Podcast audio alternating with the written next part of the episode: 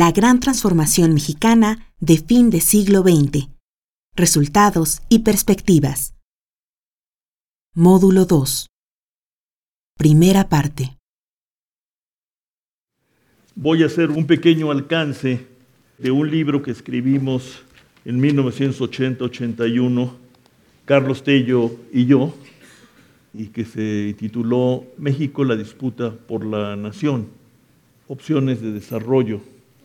Lo que pretendíamos entonces era tratar de, no adivinar, sino de ofrecer un marco de referencia, un contexto a partir del cual tratar de, digamos que, prefigurar uno o varios futuros posibles para nuestro país.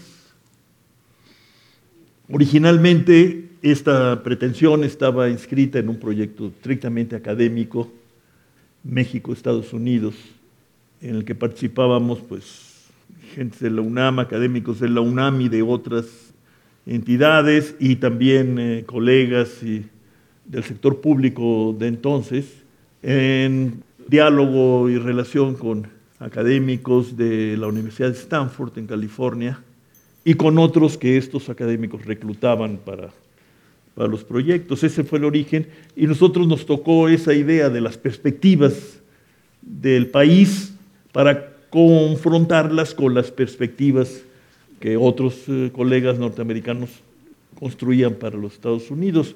Nosotros decidimos hacer un ejercicio básicamente cualitativo de corte histórico y bajo la hipótesis de que estaban en juego ya en México varias opciones y proyectos para el país y su futuro, que cada vez eran más visibles y expresadas en la arena política, en los medios, etc.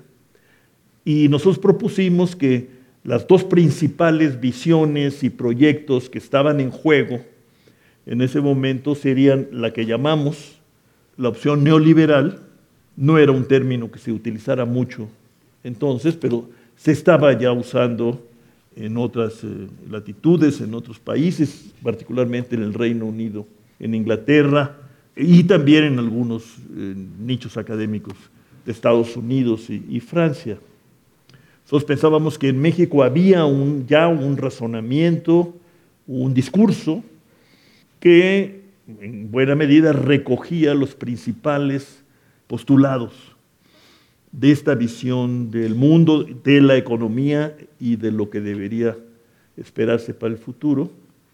Y frente a ella nosotros eh, pensábamos que había lo que llamamos una opción nacionalista, que había sido planteada desde diferentes campos, pero sobre todo en aquel entonces todavía, principalmente desde el campo de lo que se llamaba la insurgencia sindical, que había encabezado don Rafael Galván al frente de su sindicato de electricistas, pero en torno al cual se habían acuerpado contingentes diversos de, por ejemplo, sindicalistas universitarios, otros contingentes electricistas, grupos de productores rurales, cañeros y movimientos que se llamaban entonces urbano populares.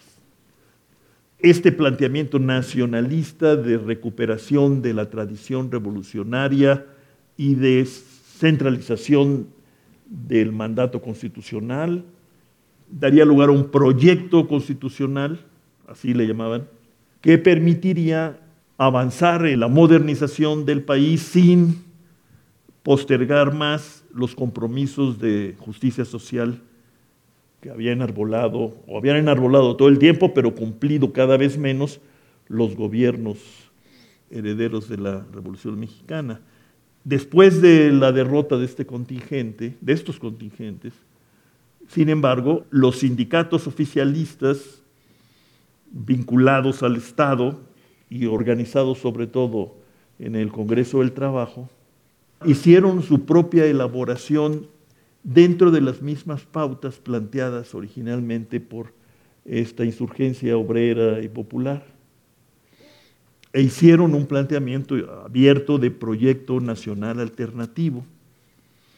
Y por eso nosotros veíamos en esta coalición de sindicalismo oficial, sindicalismo crítico, insurgente, grupos de la propia burocracia estatal, académicos, la posibilidad de una coalición que mantuviera en alto pues, algunas de las banderas nacional populares que se habían mantenido en la retórica, pero que en la práctica se habían puesto, se habían convertido en realidad parcial, pero en realidad al fin en el gobierno reformista del presidente Lázaro Cárdenas.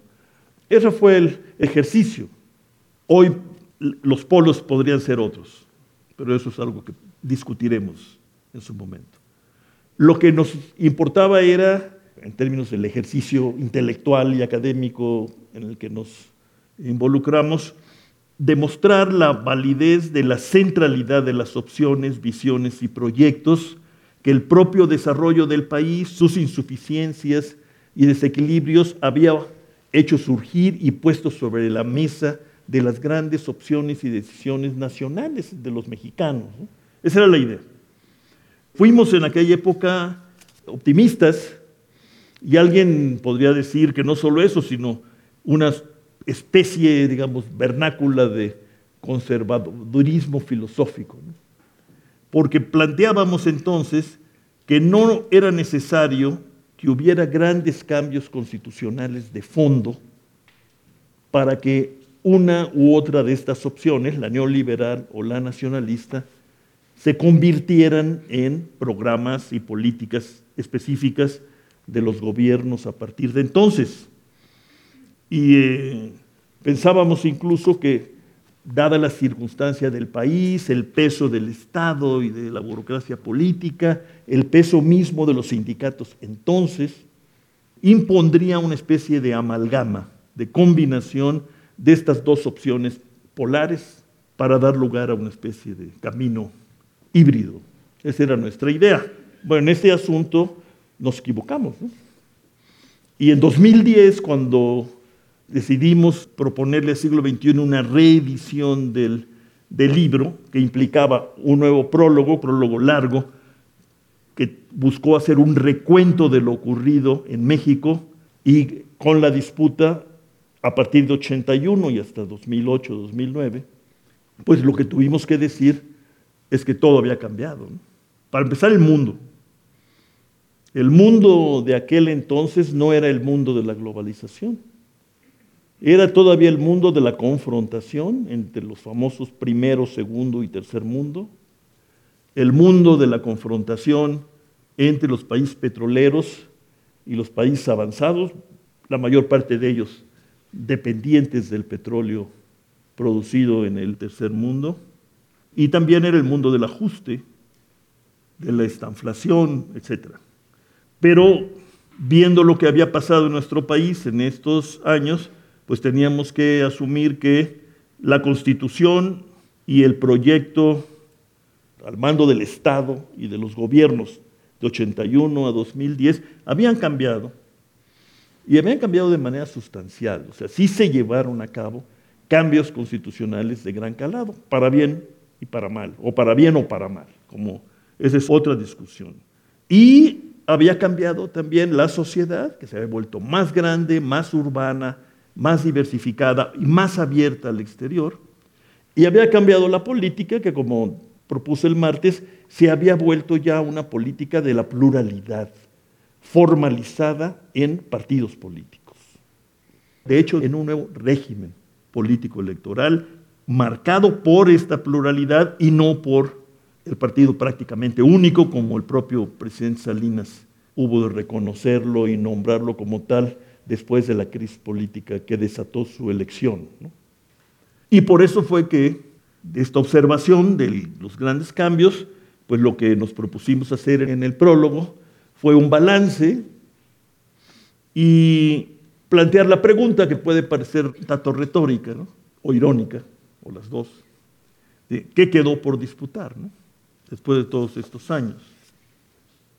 La idea de que había que hacer un gran cambio estructural, que yo bauticé como gran transformación, en homenaje a este gran pensador, Karl Polanyi, de que este cambio estructural, esta gran transformación era necesaria e indispensable para insertarnos en la globalización que irrumpía en esos años.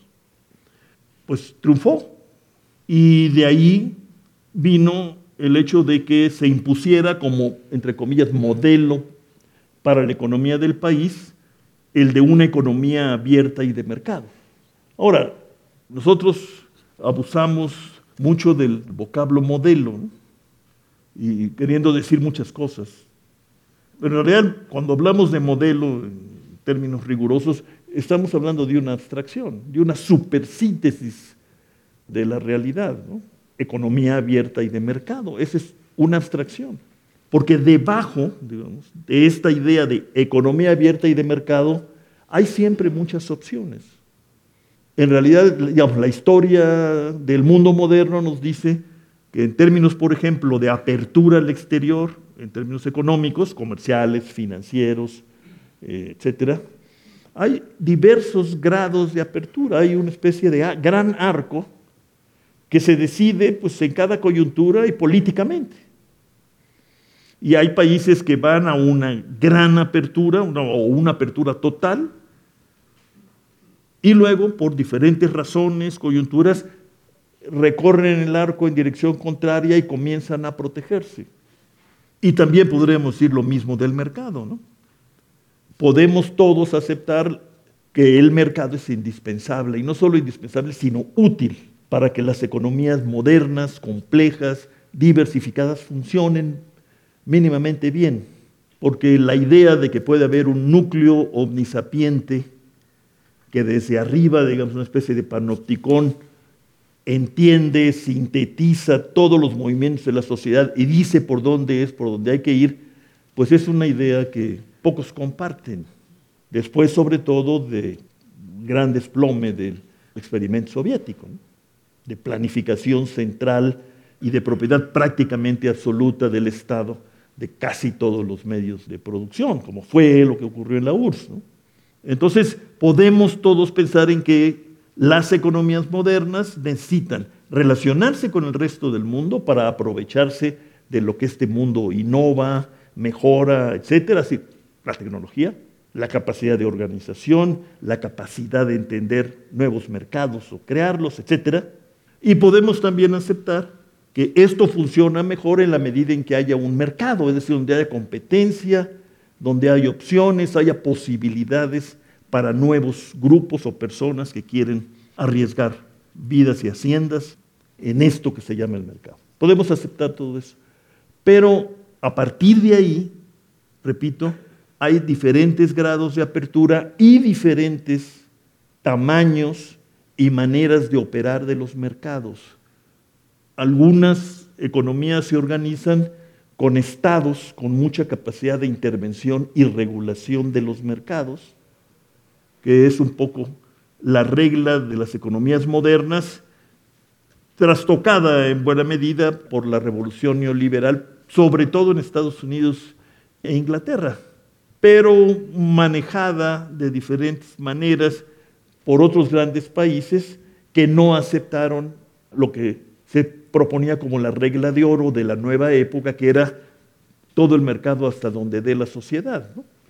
Los países nórdicos nunca aceptaron ese postulado sin renunciar a la idea de que el mercado tiene un papel fundamental en la organización y el progreso de sus economías. Y entonces se dieron diferentes mezclas entre mercado y Estado, entre competencia y regulación. Y así hemos vivido perdimos el control sobre estas combinaciones con la euforia de fin de siglo y los primeros años del actual.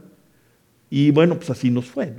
Se desbocó la finanza internacional y el mundo incurrió en una especie de tobogán de quiebras, cuasi quiebras, pérdida de confianza, hasta llegar a esta situación que vive buena parte del mundo avanzado y buena parte del mundo no avanzado, de recesión, de tendencias al estancamiento secular, relativo pero secular, o sea, de largo plazo, etcétera, que es la descripción, yo creo, más cercana a lo que nos ocurre hoy, probablemente también mañana.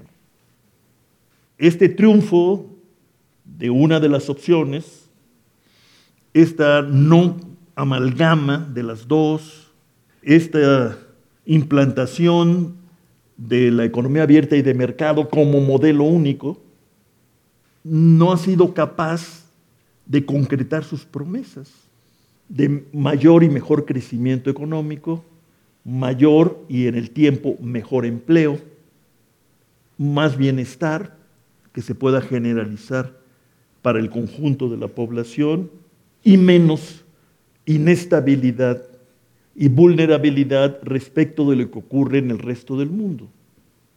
Yo pienso que este hecho de que las promesas del cambio no se han concretado ni materializado se deben, por lo menos en parte, a que aquella victoria fue también la victoria de una ilusión, que es la ilusión en la magia del mercado, como le llamaba el presidente Reagan. En nuestro caso, se ha llegado a pensar que no es necesario, una vez hecho el cambio, no era necesario poner en juego, desplegar políticas de promoción y compensación en el campo, la industria, el régimen de bienestar que cambió, porque todo lo resolvería esta estrategia. La estrategia era cuál? Crear lo más pronto posible una economía abierta y de mercado.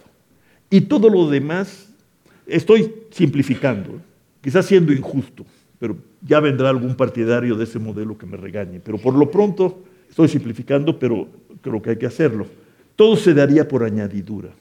Con más competencia, más mercado, seríamos más eficientes, surgirían nuevos grupos, iniciativas y proyectos capaces de competir en el exterior y con el exterior internamente, etc. Y bueno, el hecho es que 25 años, digamos, 30 años ya, de que se iniciara la implantación de esta visión, de este proyecto, y se convirtiera luego en cambio estructural para la globalización y se coronase este cambio con la firma del Tratado de Libre Comercio eh, de América del Norte en 93-94, no hay manera de sostener que estas promesas se han desplegado en realidades de una manera, si se quiere, progresiva, incluso gradual, pero sostenida. Y de esto voy a hablar. De esta observación, de este análisis, yo extraigo pues una conclusión, digamos, si se quiere, preliminar, ¿no? Como todas las conclusiones deben ser, pero creo yo que es necesario pensar en un nuevo curso para México, que parta del reconocimiento de lo no logrado, pero al mismo tiempo que haga buenas cuentas de lo logrado para ver de qué otra manera se puede utilizar en función de nuevos objetivos que la sociedad defina. En eso estoy y esta es la justificación de esta elaboración. ¿Qué queda entonces por disputar? Pues lo que queda por disputar es la manera de proteger a la sociedad, de proteger a los grupos más vulnerables y la manera de poner en el centro de las decisiones de la sociedad el tema social. Es decir, cambiar lo que los expertos llaman la función objetivo de la sociedad. Dadas las circunstancias, yo voy a ilustrar algunas de estas. El objetivo no es el crecimiento per se o la competitividad per se. El objetivo debe ser más empleo y asociado a este más empleo, más bienestar generalizado y en función de ese objetivo reorganizar, organizar e inventar la estructura productiva, económica e institucional del país. Y dejar ya de ver a este aspecto de lo social, empleo y bienestar, como una derivada última del éxito o fracaso de los proyectos. ¿Qué es lo que hacemos? Al final se trata de una especie de variable residual, ¿no? Si todo sale bien, nos va a ir bien. Sí, pero ¿y si no? Es decir, ¿con qué cuenta la sociedad para defenderse de que la economía no salga bien? Entonces yo incluso llego a plantearlo, digamos, los economistas siempre estamos pensando en qué es lo que tenemos que hacer, la sociedad, el mundo, etcétera, para que la economía funcione. Yo creo que hay que ponerlo al revés. ¿Qué es lo que la sociedad necesita que la economía haga? Y a lo mejor ahí descubrimos otras combinaciones, otras formas de entender la realidad económica, los mercados, la relación con el mundo, que no necesariamente son las que se implantaron a partir de 1985, en que este viaje del cambio estructural empezó, cuando el presidente de la Madrid habló ya por primera vez, yo creo, de cambio estructural, y luego, tres años después, fue adoptado como la bandera principal del nuevo gobierno, que encabezaba el licenciado Salinas. Pues esa es la idea. ¿no? Lo que se vivía a fines de los setentas era pues una sensación de que a pesar de las inesperadas ganancias adicionales para el país fruto del petróleo, a pesar de eso, la organización económica que se había ido configurando en México de los años 30 con las reformas estructurales de base del presidente Cárdenas y luego la instauración de un curso que ya algunos llamamos de desarrollo industrial dirigido por el Estado, que esto ya no funcionaba tan bien y que no era fácil esperar que por sí solo este mecanismo político-económico sorteara sus desajustes, desequilibrios y crisis, pudiera adaptarse a los mundos que estaban surgiendo de estos conflictos, de estos problemas en el mundo avanzado, etc. Y que había que pensar en reformar ese mecanismo. Y ahí, repito, de ahí surgieron dos opciones para reformarlo. Uno, apertura total, retracción del Estado para que la política no manche la economía y libre juego. Y del otro lado, ¿no? reformas de corte constitucional que mantengan las alianzas originarias, digamos, de las clases sociales subordinadas, los trabajadores, los campesinos, los agricultores con el Estado, etc. Y de ahí viene, porque eso entró en crisis explosiva en 81, 82, este, la idea de que hay que cambiar rápido. Y viene la propuesta de cambio estructural. El costo del ajuste de aquella crisis financiera fue muy alto, ¿no? fue más alto que el costo que se le impuso a, la nación alemana derrotada en la Primera Guerra. Algunos historiadores han establecido una relación muy fuerte, muy directa entre aquel sacrificio y la derrota del pueblo alemán en la Primera Guerra y el surgimiento del nazismo. Y les decía yo, aquí al contrario, aquí no surgió el nazismo, ni se reforzó el autoritarismo presidencialista heredado de la Revolución eh, Mexicana, sino paulatinamente se quiere, pero al final de cuentas, en unos cuantos lustros, entramos en un régimen político distinto. Pero no ocurrió así con el cometido principal del cambio, que era económico. Las exportaciones mexicanas se multiplicaron por 10 entre 1980 y 2004 en términos reales. Las exportaciones mexicanas representaban el 5% del Producto Interno Bruto en 80 y representaron el 24.4% en 2004 para llegar en 2013 a representar casi el 32% del PIB. Y esto se hizo en 25 o 28 años, o sea, muy poco tiempo.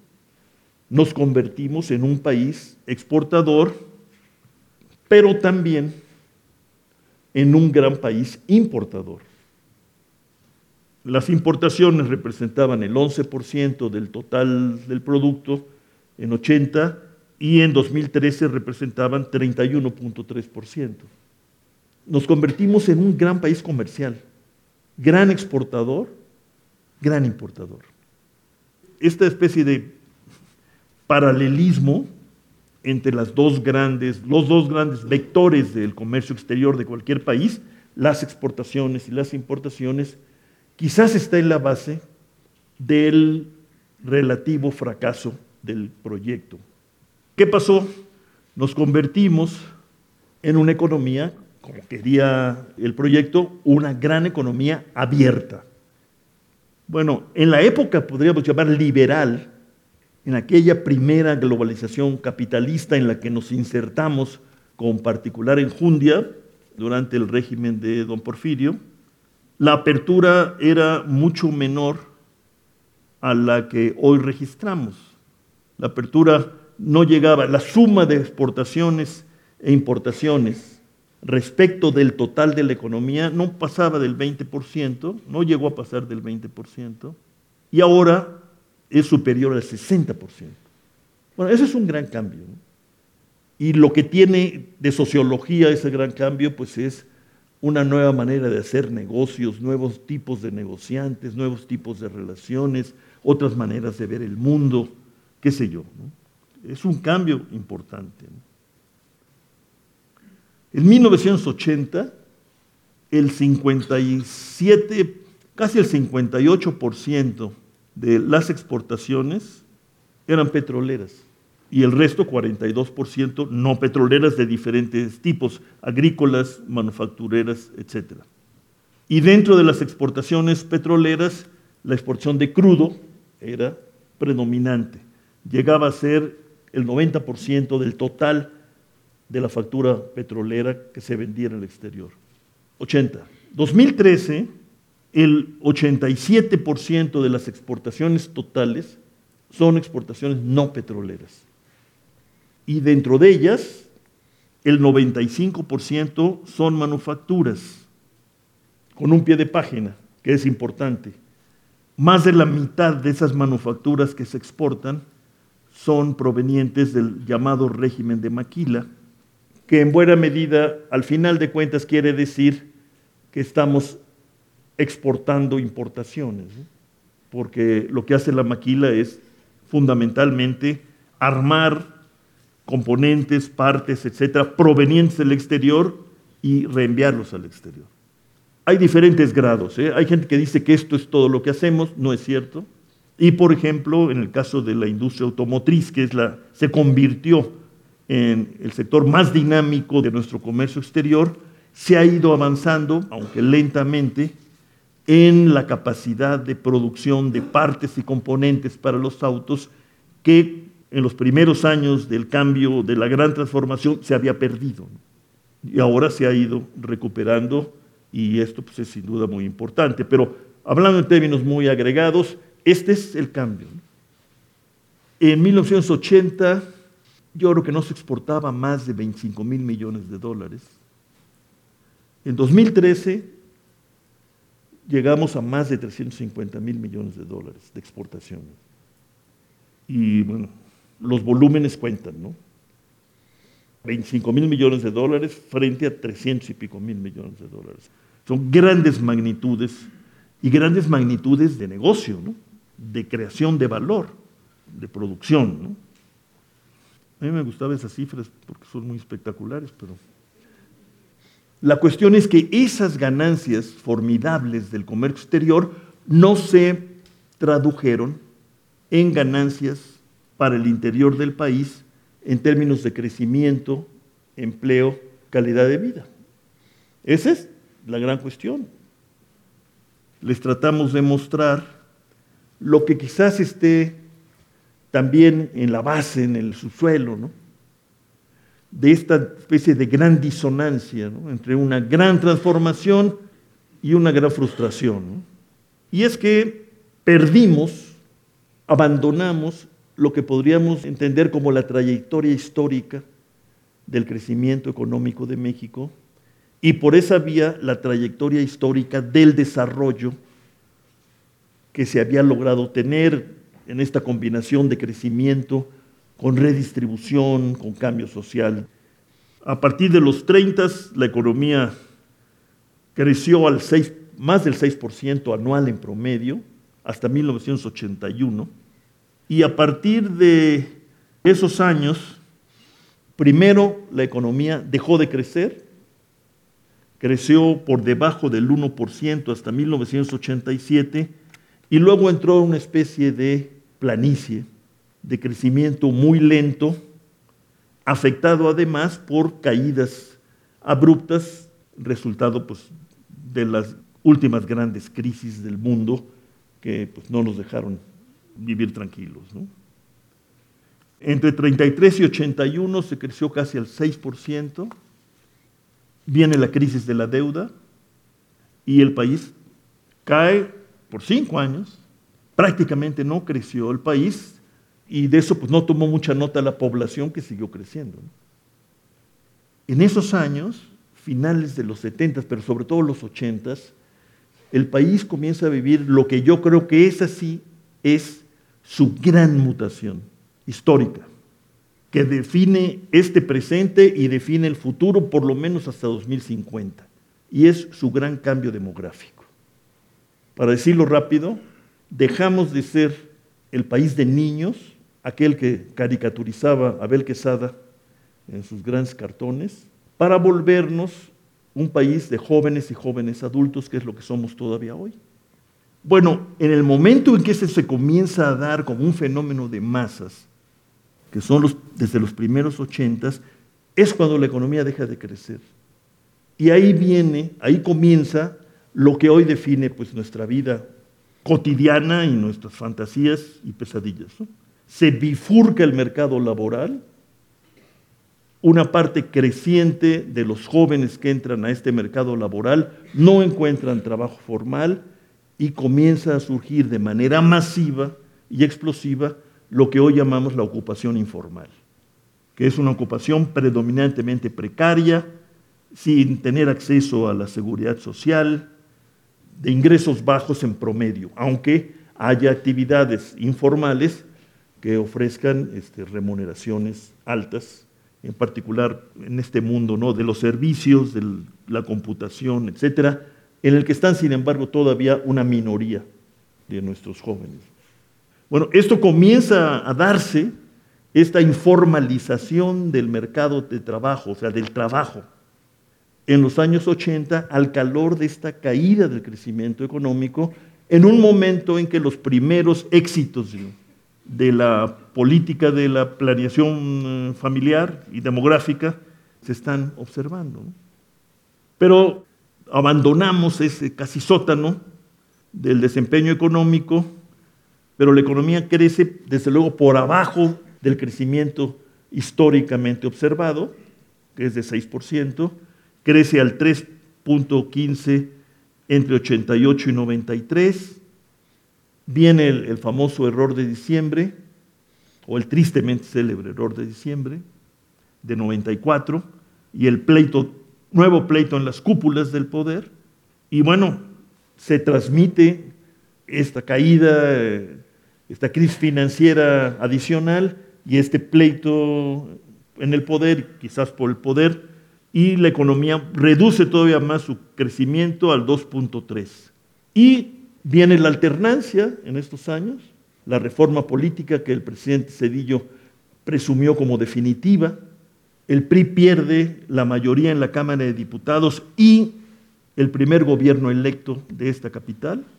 Y luego viene la alternancia con el primer presidente proveniente de la oposición, el presidente Fox. Pero la economía a partir de entonces y hasta casi hoy crece por abajo del 2% al año.